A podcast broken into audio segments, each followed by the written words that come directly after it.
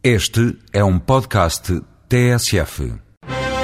No Espaço Voz Europa, a Eurodeputada Ana Gomes defende o envolvimento da União Europeia na ajuda à Geórgia, não só no plano económico, mas também político. Sendo mais interventivo politicamente e não só, digamos, economicamente, investindo mais, não só economicamente, mas politicamente, na construção das instituições democráticas na Geórgia. Sem dúvida que isso vai acontecer, porque eu não tenho dúvidas que o próprio povo geórgio vai acabar por eh, questionar a bondade da atuação do governo Saakashvili, independentemente neste momento de estar naturalmente numa reação natural nacionalista, de unidade nacionalista.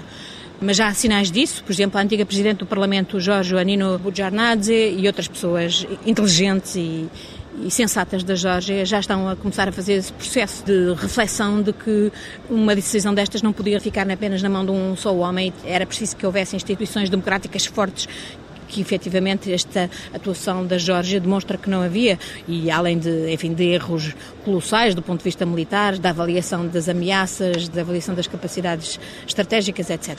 Portanto, maior envolvimento da União Europeia na Geórgia, desde logo no apoio humanitário, na reconstrução, mas também na evolução política da Geórgia. Isto é um sinal não apenas para a Geórgia, mas é também um sinal para a Rússia.